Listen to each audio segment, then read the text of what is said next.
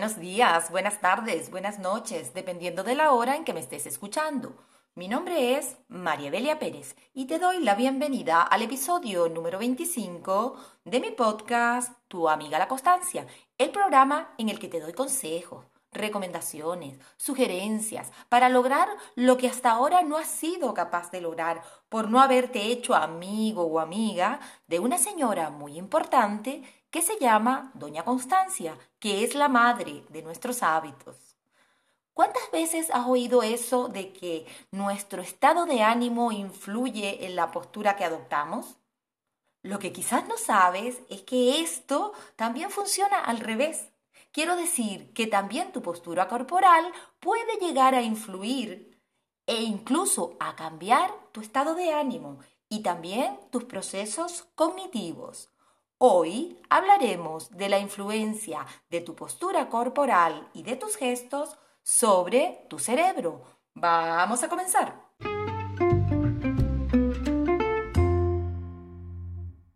Probablemente recuerdes, mm, desde que eras un niño, tus padres insistían tanto en que tuvieras la espalda recta al estar de pie, al caminar o al estar sentado, ¿verdad? Ellos lo decían con toda seguridad por los beneficios para cuidar tu espalda, para que no se te desviara. Lo que ellos no sabían es que mantener una postura erguida no solo previene los dolores de espalda, también influye en tu cerebro, especialmente en tu atención, en tu memoria y en tu estado de ánimo. Quizás pienses que es lo contrario, ¿verdad? Que es tu estado de ánimo y lo que tú piensas lo que influye en tu postura. Por eso cuando estás triste encoges los hombros. Pero lo asombroso, lo que está descubriendo actualmente la neurociencia es que hay una dirección en los dos sentidos. Es decir, que cuando tú estás mal o estás bien, tu cuerpo lo refleja, sí. Pero también se ha demostrado que la postura de tu cuerpo influye en ti mismo lo que significa que los movimientos de tu cuerpo pueden afectar a tu estado de ánimo y a tu bienestar mental del mismo modo que los estados de ánimo pueden afectar a los movimientos de tu cuerpo.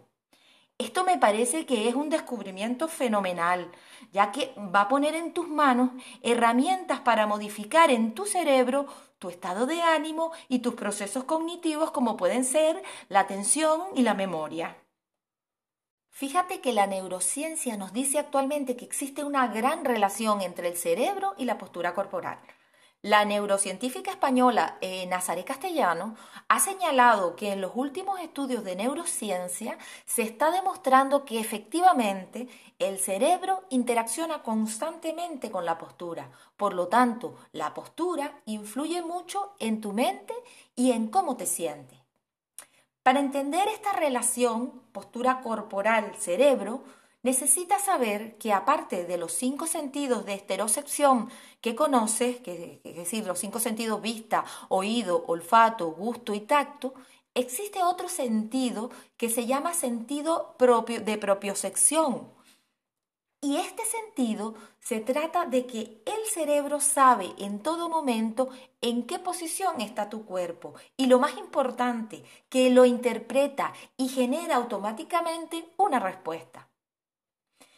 En los laboratorios de neurociencia eh, se han realizado estudios para verificar eh, esta influencia de la postura corporal en el cerebro.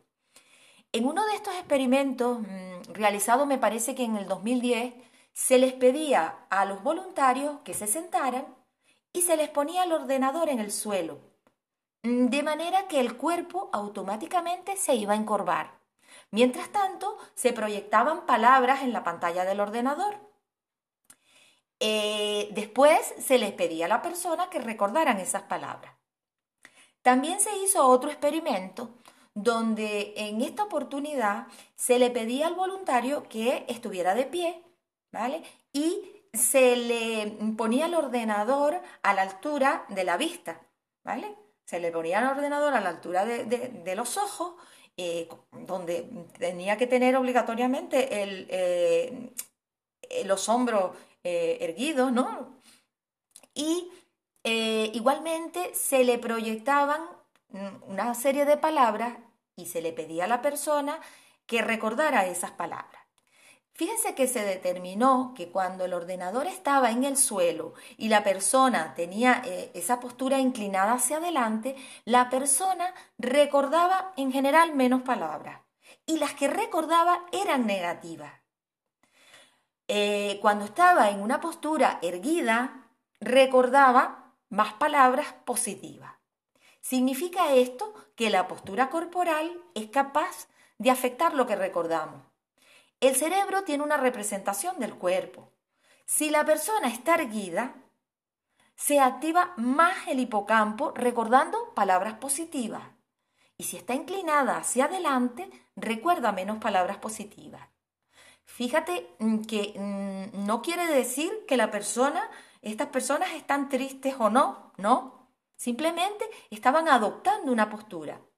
La conclusión que se obtuvo es que no solo la postura corporal encogida afectaba a la atención y a la memoria, sino que les hacía aumentar el sesgo negativo, es decir, que se iban a fijar más en palabras negativas y pesimistas que en palabras positivas y optimistas.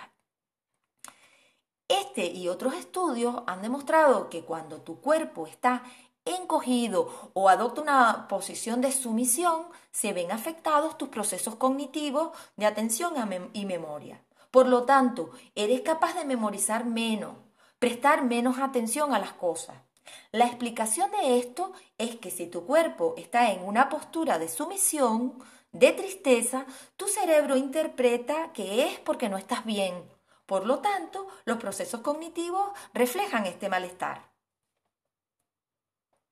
Es como si mm, la postura corporal enviara un mensaje a tu cerebro, un mensaje que tu cerebro interpreta y utiliza para diseñar una respuesta. Por eso es tan importante que prestes atención a qué postura estás adoptando en tu cuerpo en cada momento, ya que este es un mensaje que tu propio cerebro va a interpretar. El primer paso para mejorar tu postura corporal es ser consciente de ella. Para ello, yo te propongo eh, que como mínimo en tres momentos del día incorpores el hábito de hacer un reseteo corporal. Es decir, que te detengas por un momento y pienses conscientemente cómo está tu postura. Para obtener una postura corporal correcta, te puede ayudar las siguientes instrucciones. Fíjate, primero, ponte de pie contra una pared. Pon la barbilla paralela al suelo. La cabeza debe estar sobre los hombros, no inclinada hacia adelante. Las rodillas deben estar ligeramente flexionadas. Debes estirar el cuello como si pensar que una cuerda te estuviera tirando de, tu cabeza hacia, hacia, arriba. Vale, lo estiras así. Eh, haces descender los hombros lejos de tus orejas y los giras al mismo tiempo hacia atrás. Aprietas el trasero y metes la barriga. Esta es la posición correcta que le envía mensaje al cerebro de que estás bien y de que tienes mucha energía. En tus manos está qué mensaje quieres enviarle al cerebro a través de tu postura. Además de la postura corporal, otra cosa que nos ayuda muchísimo y que también podemos elegir son nuestros gestos. Por ejemplo, eh, al fruncir el ceño, le estamos mandando una información al cerebro de enfado o de preocupación, cosa que hace que se active la amígdala y nos hace sentir mal. Otro gesto fundamental es la sonrisa. Eh, nos comentaba Nazaré en, en un taller que si hay algo que se contagia y si hay algo que le guste más al cerebro, es la sonrisa. Eh, nos decía que la sonrisa beneficia el sistema nervioso, el sistema cardiovascular, el endocrino y el inmune. Solo el hecho de sonreír, independientemente de que tengas o no tengas motivo, es algo que pacifica tu estado emocional. Pacifica tu estado emocional y tu estado de ánimo. De la sonrisa hablaremos en otro episodio porque tiene muchas cosas súper interesantes que te quiero contar. Otro consejo que te quiero comentar es que cuando estés conversando con otra persona, es muy importante que estés atento a lo que expresa tu cuerpo y a lo que expresa el cuerpo de la otra persona. El cuerpo expresa lo que la persona es incapaz de expresar. Es decir, que te puede estar esa persona dando un mensaje con la palabra y con la postura estar demostrando lo contrario. Cuando hay esta incongruencia entre lo que se dice y lo que se hace, el cerebro siempre va a creer más en el cuerpo que percibe que en la palabra que está escuchando. En resumen, la neurociencia nos está día a día demostrando la conexión tan fuerte que existe entre cuerpo y cerebro. Esta es una herramienta fundamental que te permite intervenir en la generación de tus propios estados de ánimo y además de tus capacidades cognitivas a través de tu cuerpo. ¿Y cómo podemos intervenir? Pues primero que nada, como dije antes, corrigiendo la postura corporal. Recuerda que adoptar una postura más expansiva activa el sistema endocrino y te hace sentir más seguro. Esos hombros ah, eh, erguidos hacia atrás eh, lo que hace es que tengamos mayor capacidad de percepción, mayor memoria y que nos fijemos más en las palabras positivas que en las negativas. Otra recomendación es la sonrisa. Sonríe, sonríe siempre aunque no tengas motivo. Y si a estas recomendaciones le agregas además utilizar la respiración adecuada para calmarte, hacer ejercicio físico y una sana alimentación, tendrás la llave definitiva para tu bienestar integral. Y hasta aquí el programa de hoy.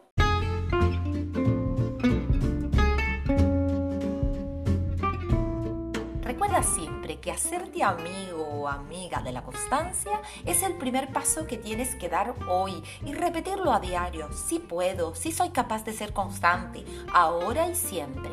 Y hasta aquí este podcast. Muchísimas gracias por permitir expresarme. Gracias por escucharme y darme la oportunidad de llegar a tu mente y a tu corazón. Te espero en otro episodio más. Recuerda, puedes seguirme como tu amiga La Constancia en mi Instagram, en mi canal de YouTube o en las diferentes aplicaciones de podcast como por ejemplo Spotify, Evox o cualquier otra que tengas a la mano. Adiós, hasta el próximo episodio.